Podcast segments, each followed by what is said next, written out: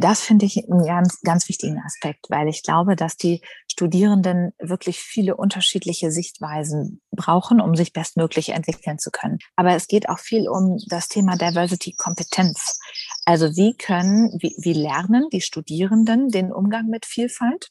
Kann ja im HR-Studiengang ein Modul Diversity machen, wo ich dann mal sage, nee, also so war es jetzt nicht gedacht. Die Idee ist, dass es eigentlich modulübergreifend in fast jedem Thema also in irgendeiner Form mit einfließen kann.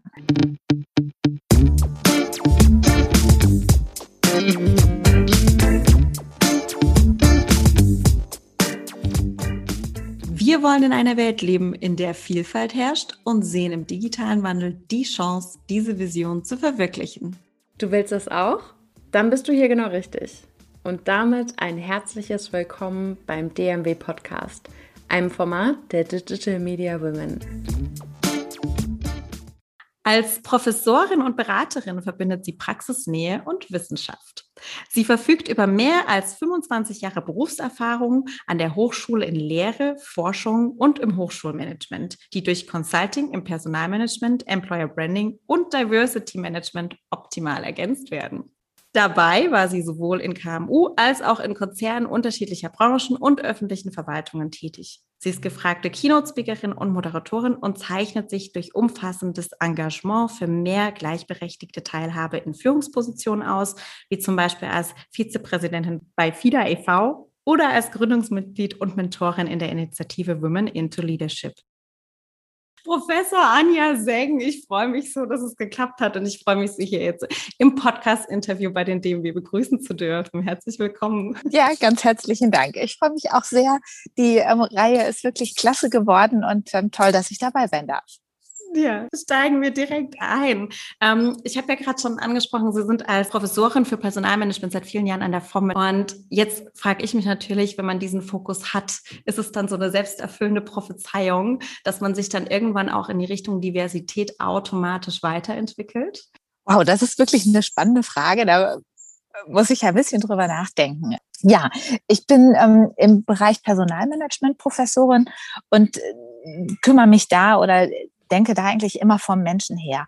Also da geht es mir jetzt weniger darum, wie organisiere ich am besten eine Personalabteilung, sondern ähm, wie funktioniert das eigentlich mit den Menschen in der Organisation? welche Aufgaben haben da vor allem auch Führungskräfte? Ganz egal, in welchem, in welcher Funktion sie unterwegs sind, in welcher Branche. Es geht eigentlich immer um die Menschen in der Organisation. Und damit sind wir tatsächlich recht schnell beim Thema Vielfalt weil die, all diese Menschen sind natürlich extremst unterschiedlich. Ähm, in ihren verschiedenen Typen, in ihren Erfahrungen, in ihren Funktionsbereichen, Unternehmensbereichen. Dann ähm, ja, treffe ich natürlich auch an der Hochschule ganz viele unterschiedliche Akteurinnen und Akteure. Schon nur bei uns im Hause mit den Kolleginnen und Kollegen aus der Verwaltung, die Studierenden, die Kolleginnen und Kollegen. Also da ist auch einfach ein, ein buntes Bild an Menschen, auf die ich so treffe. Ähm, und dann hatte ich auch mal ein Forschungsprojekt, so bin ich eigentlich zu dem ganzen Thema gekommen da ging es um Karriere von Frauen in der chemischen Forschung und Entwicklung. Ähm, und das war für mich so eine Art Initialzündung, mich mit dem Thema gleichberechtigte Teilhabe ähm, in Führung, aber eben auch gerade von Frauen im Management zu beschäftigen. Ähm, wobei natürlich Diversity sehr viel mehr ist als nur Frau, in Anführungsstrichen, sondern da geht es auch gerade bei uns an der Hochschule eben nicht nur um diese klassischen Diversity-Dimensionen, sondern wir sagen eben auch, es hat ganz viel zu tun mit den Funktionen, in denen wir Berufserfahrung sammeln, mit der Branche, mit der Unternehmensgröße, mit und ohne Führungserfahrung. Also ähm, Themen, die unterschiedliche Perspektiven in einem berufsbegleitenden Studium ausmachen. Ja, und von daher ähm, kann ich zumindest für mich feststellen, dass äh, irgendwie all diese verschiedenen Stränge äh, wohl wirklich dazu geführt haben, dass ähm, Diversität jetzt so ein großes Thema auch für mich ist. Ja, das finde ich äh, sehr schön, weil im Endeffekt, so wie Sie es schildern, begleitet uns ja offensichtlich auch Diversität auf jeder Ebene, in, jeder, in jedem Lebensumstand. Und ähm, ich spreche jetzt explizit auch mal für mich. Äh, wenn ich über Diversität spreche, dann denke ich natürlich primär erstmal an Geschlechter, Diversität, aber auch Herkunft, äh, unterschiedlicher Bildungsgrad etc. Aber was Sie gerade genannt haben, ist ja tatsächlich auch nochmal diese Weiterführung, was uns ja dann aus dem ja, sozialen, aus der sozialen Umgebung, aus der wir mhm. kommen, aus der wir uns dann so ein bisschen loslösen und dann selber diesen Weg gehen, nämlich in der Ausbildung, ne? in, in welchen, welchen Berufsweg wähle ich, in welcher Ebene befinde ich mich etc. Und äh, auch das, was Sie gerade ergänzend nochmal erwähnt haben, das bringt uns ja schon auch nochmal in die Richtung, die Sie vorher auch noch angesprochen mhm. hatten, eben tatsächlich in, in der Führung, Diversität mhm. im, im Management. Ne? Und ich glaube, da gibt es ja ich weiß gar nicht, wie viele Studien es dazu gibt, aber mhm. es ist einfach auch gesetzt mittlerweile Diversität in Führungsteams, im Management. Die braucht es und, und die ist gut und wichtig. Das hat einen positiven Effekt auch auf den Umsatz. Und jetzt unterhalten wir uns natürlich auch mit dem Fokus auf die Diversität in der Lehre, bei den Lehrkräften. Was bedeutet das denn? Wie wichtig ist da Diversität? Das finde ich einen ganz, ganz wichtigen Aspekt, weil ich glaube, dass die Studierenden wirklich viele unterschiedliche Sichtweisen brauchen, um sich bestmöglich entwickeln zu können. Was natürlich immer mal passieren kann, ist, dass ähm, die eine Lehrperson etwas anderes sagt als eine andere, weil wir uns ja auch immer selber mitnehmen. Und ich sag mal, in Mathe ist es einfach, also da gibt's richtig und falsch. Mhm. Aber in vielen anderen Fächern und gerade auch bei uns im betriebswirtschaftlichen Bereich, in der Psychologie, im Gesundheitssozialmanagement, ähm, da sind natürlich auch viele Themen interpretativ also ich denke, es ist eine Form von Herausforderung auch für die Studierenden, sich aus diesen unterschiedlichen Impulsen, die sie bekommen, aus den unterschiedlichen Sichtweisen etwas zusammenzusammeln und für ihr eigenes Bild zu bauen. Aber ich halte es immer für sehr notwendig, dass wirklich auch viele unterschiedliche Lehrende eingesetzt werden in den verschiedenen Studiengängen, ähm, damit die Leute sich mit so unterschiedlichen Impulsen auch auseinandersetzen müssen. Mhm. Wie bringen Sie da die gleichberechtigte Teilhabe ein, mhm. beziehungsweise wie stellen Sie sicher, dass es auch in, unter den Lehrkräften, unter den Lehrenden mhm. äh, eine gleichberechtigte Teilhabe und eben diese mhm. Diversität gewahrt werden kann? Das sind wir, da sind wir als Institution natürlich gefordert, also als Gesamthochschule im Rahmen zum Beispiel von Berufungsprozessen, dass wir schauen, dass so ein Berufungsprozess auch ähm, wirklich ja transparent und nachvollziehbar erfolgt, so nenne ich das jetzt mal. Ähm, wir, ich, Sie haben ja gefragt, was ich selber mache. Ähm, ich bin seit vielen Jahren Rektoratsbeauftragte, lange für Diversity Management, jetzt seit diesem Jahr für Chancengerechtigkeit, aber da kümmere ich mich eben um den Umgang mit Vielfalt bei uns an der Hochschule. Ähm, und da haben wir vor wirklich vielen Jahren mal verschiedene Handlungsfelder festgelegt, über die wir versuchen, den Umgang mit Vielfalt zu systematisieren. Also zum einen müssen wir uns mit Vielfalt im Hochschulmanagement beschäftigen. Da gehört zum Beispiel sowas zu wie Prozessgestaltung. Da gehört aber auch eine Verankerung zu in der Organisation, also eine gewisse Zuständigkeit, dass sich Menschen auch verantwortlich fühlen, ein gewisses Reporting. Also wir arbeiten gerade an äh, einem neuen Diversity-Bericht, der jetzt hoffentlich noch im Laufe des Semesters ähm, herauskommen wird. Und da dokumentieren wir einfach oder beschreiben, was wir in den letzten Jahren so gemacht haben. Wir sind vor vielen Jahren der Charta der Vielfalt beigetreten und ähm, da, wenn ich heute durch die Büros der Hochschulleitung gehe, stehen immer noch die, die steht immer noch die Unterschrift sozusagen. Das haben wir damals für alle als kleines Poster gestaltet mit den ähm, mit den mm, mit der Selbstverpflichtung, so dass alle, also nicht alle Mitarbeitenden, aber zumindest eben die Vertretung der Hochschulleitung immer wieder auch diese Charta der Vielfalt und die Selbstverpflichtung vor Augen hat damit das in allem Tun, in, irgend, äh, in allem Tun irgendwie Wirkung zeigt. Gut, wir haben neben dem Hochschulmanagement ähm, noch die Handlungsfelder Forschung, Lehre und Praxis. Und ähm, Lehre ist da sicherlich auch nochmal ein ganz spannendes Feld. Denn da geht es mir zumindest gar nicht nur so sehr um den ähm, um, um die Quoten, ähm, wie viel Männlein, Weiblein, äh, jünger, älter haben wir. Da sind wir auch ganz gut unterwegs. Da kommen wir vielleicht später nochmal drauf. Aber es geht auch viel um das Thema Diversity Kompetenz. Also wie können, wie, wie lernen die Studierenden den Umgang mit Vielfalt? Also es geht um Lehrinhalte, die wir anbieten. Wie kann also der, das Thema Vielfalt in die verschiedenen Curricula aufgenommen werden, in die verschiedenen Module und auch nicht, also auch die Diskussion hatten wir mal, ne, man kann ja im HR-Studiengang ein Modul Diversity machen, wo ich dann mal sage, nee, also so war es jetzt nicht gedacht. Die Idee ist, dass es eigentlich modulübergreifend in fast jedem Thema also in irgendeiner Form mit einfließen kann. Ähm, das über verschiedene Aspekte, sei es eine demografische Entwicklung, seien es volkswirtschaftliche Themen, selbst ne, im Controlling kann man über Gender Budgeting sprechen. Also es lassen sich in so vielen Themenbereichen auch immer wieder Diversity-Aspekte identifizieren, dass ähm, wir da versuchen, eben die Inhalte für die Studierenden aufzupeppen. Es geht aber auch um, wie gehe ich damit um mit dieser Perspektivvielfalt bei den Studierenden, aber zum Beispiel auch bei den Lehrenden. Denn ähm, ich sag mal, man entwickelt sich ja ständig weiter, Selbstreflexion hilft. Und wir müssen da auch die Lehrenden immer wieder sensibilisieren, die Vielfalt der Studierenden bestmöglich zu nutzen, die verschiedenen Perspektiven abzufragen, damit sie voneinander lernen können, damit auch Prinzip wir Lehrende von den Studierenden lernen können. Es gilt auch eine Vielfalt an didaktischen Methoden einzusetzen, weil nicht alle Studierenden gleich lernen, sondern, ne, also ich, selber kenne das noch aus meiner Uni-Zeit, war schon im letzten Jahrtausend, obwohl ich irgendwie gefühlt noch gar nicht so alt bin.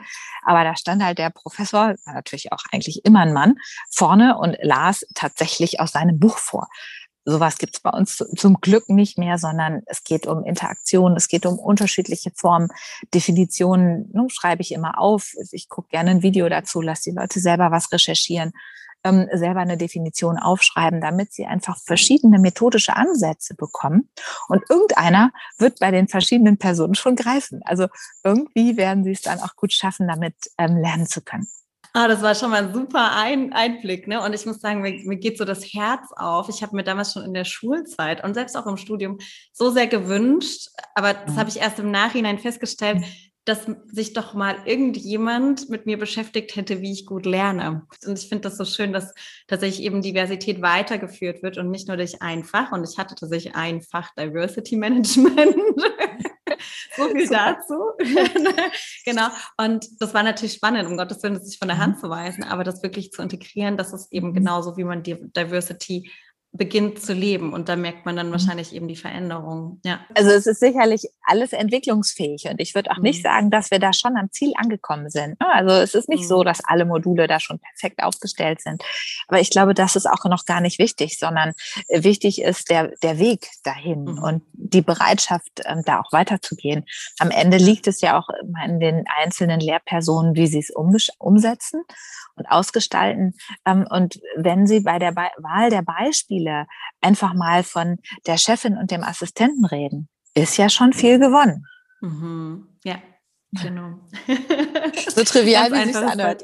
Absolut, ja. genau, so ist es. Aber ja. Hand aufs Herz lassen, gucken ja. wir mal auf die Fakten. Bei all dem, was Sie ja schon seit einer mhm. Weile auch integriert haben, ähm, wie hat sich das entwickelt bei den, bei den Lehrenden, das, die, diese Ratio ne, zwischen ähm, männlich, mhm. ja, wir sind jetzt nicht bei der mhm. Diversity per se, sondern wir reden jetzt tatsächlich mhm. erstmal nur über männlich und weiblich. Mhm. Wie ist äh, da der Schnitt an der FOM und was mich natürlich jetzt mhm. auch aus BMW-Sicht nochmal explizit mhm. interessiert, der Blick auf die IT. Ja. Sehen wir da einen Unterschied oder wie ist das? Ich lasse mich überraschen. Also insgesamt sind die Zahlen äh, schon ganz gut tatsächlich. Wir haben 23 Prozent weibliche Professorenschaft. Ähm, damit liegen wir im Schnitt über dem, was andere Hochschulen so leisten können, aber es ist natürlich immer noch zu wenig. Also wir wollen mehr und sehen auch zu, dass in den Berufungsprozessen ähm, eben wirklich auch bewusst immer wieder Frauen mit, äh, mit eingefasst werden. Bei den freiberuflich Lehrenden ist der Anteil noch ein bisschen höher, da sind wir schon bei 29 Prozent. Ähm, ich sage immer, man braucht diese 30 Prozent. Ne? Da gibt es ja auch Studien zu, die sagen, eine Minderheit ist eine Minderheit, wenn sie eben unter 30 Prozent ist. Und sobald wir dahin kommen, sind wir, glaube ich, auf einem guten Weg. Ähm, wir versuchen auch die Altersstruktur ganz gut zu streuen. Also bei den Professoren haben wir jetzt zwar einen Durchschnitt von 51, wo man jetzt sagt, na okay, typisch, habe ich jetzt auch nicht anders erwartet.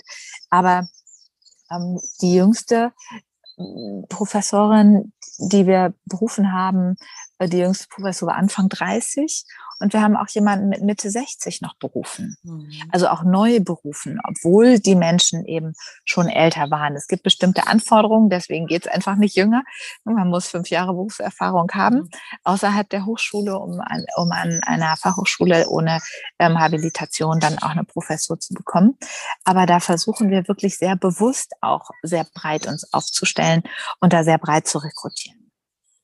Ähm, wir haben im Rektorat sogar, das fällt mir gerade noch ein, 45 Prozent Frauen, was auf jeden Fall super mhm. ist.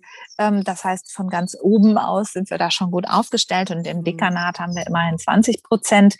Naja, also da ist auch noch Luft nach oben, ähm, aber ein sehr schwieriges Feld. Wenn man sich mit Zahlen an den Hochschulen beschäftigt, stellen wir fest, dass Dekanate eigentlich fast immer männlich besetzt sind. Mhm. in der IT ist leider alles nicht so toll.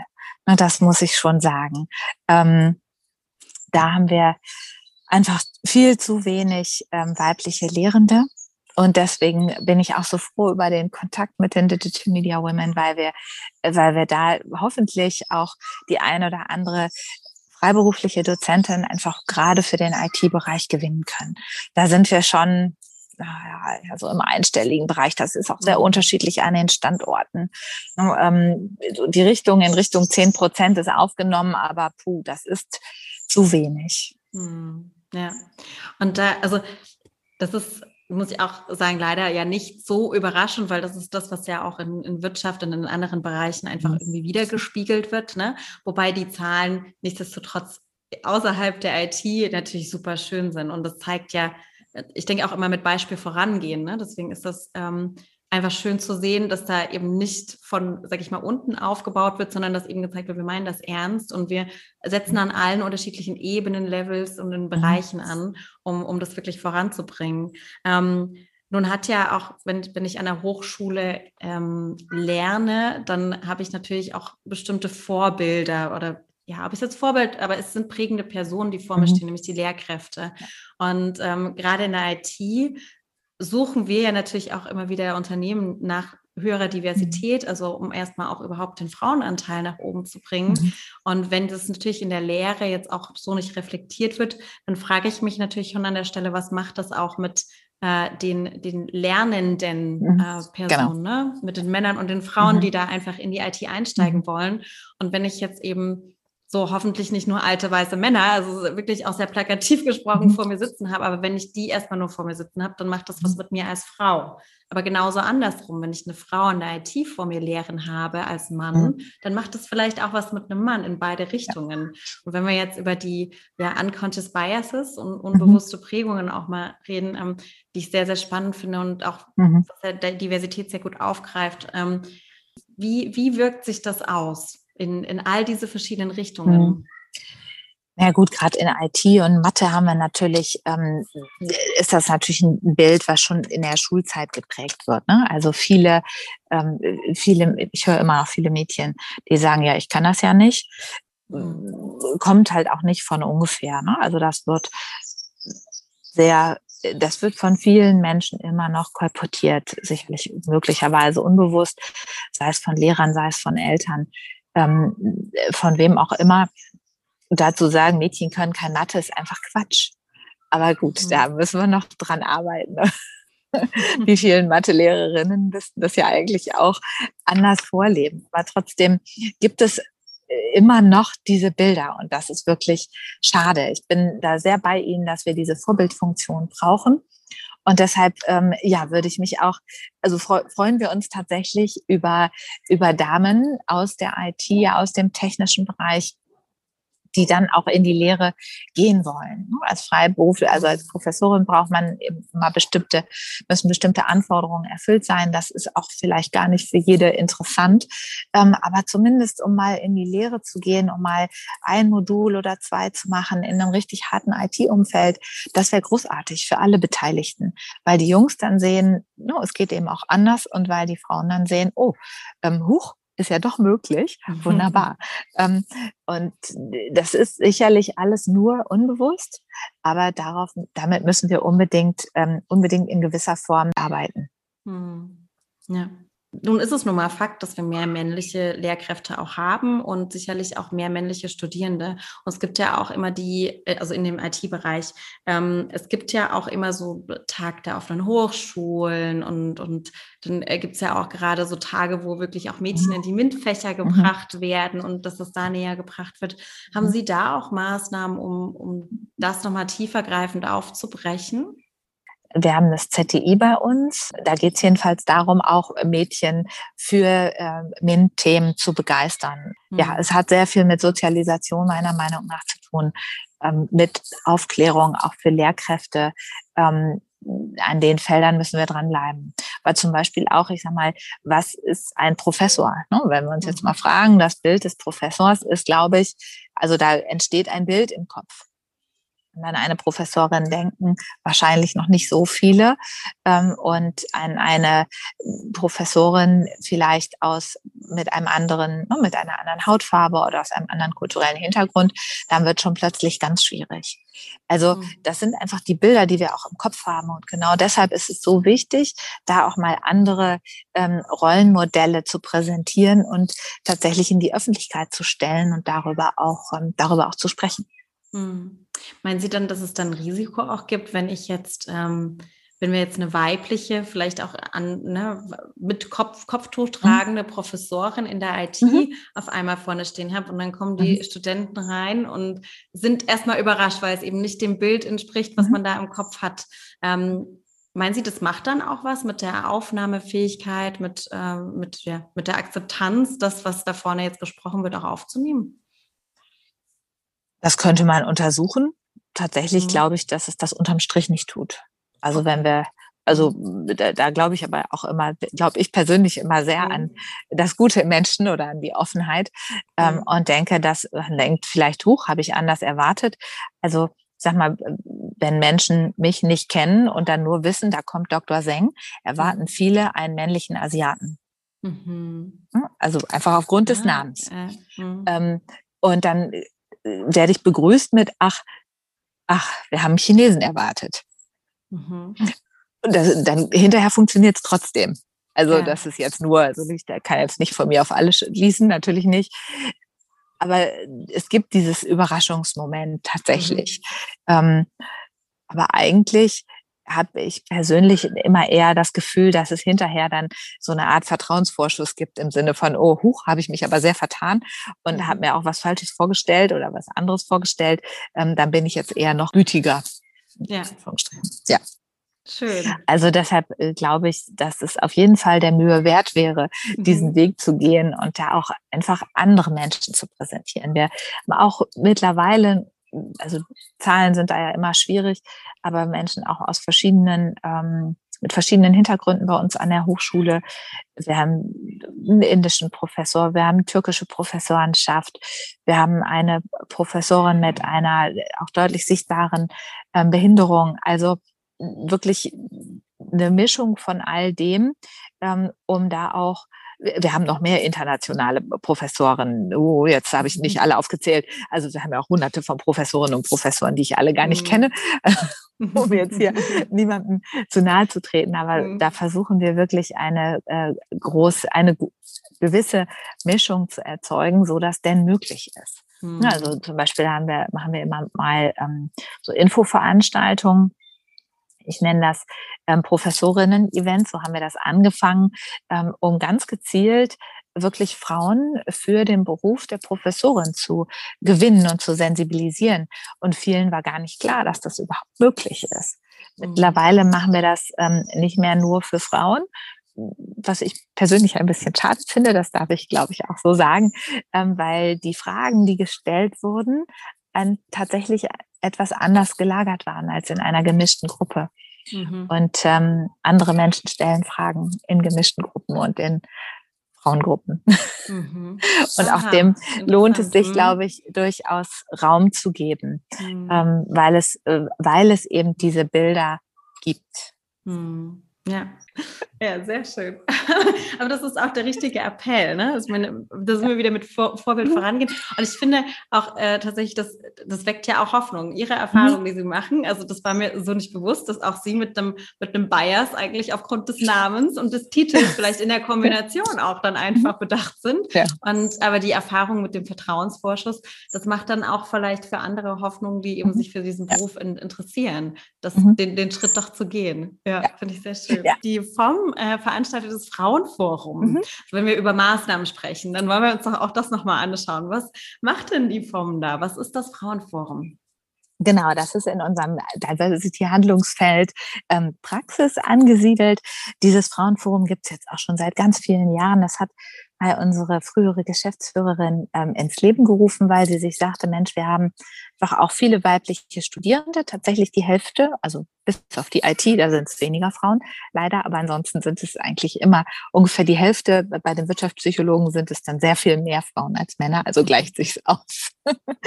ähm, und für die Frauen sollten wir doch irgendwie auch etwas gezielt gestalten, damit sie, ähm, damit sie einfach einen guten Karriereweg gehen. Machen ein lokales Netzwerktreffen, denn es gibt immer wieder diese Themen, ähm, wie mache ich eigentlich Karriere, wie plane ich Karriere, wie verhandle ich mein Geld, wie mache ich Selbstmarketing und warum überhaupt Netzwerken, sind so die klassischen Frauenthemen heute immer noch. Manchmal finde ich es mhm. erschreckend, weil ich habe vor 15 Jahren auch schon darüber gesprochen.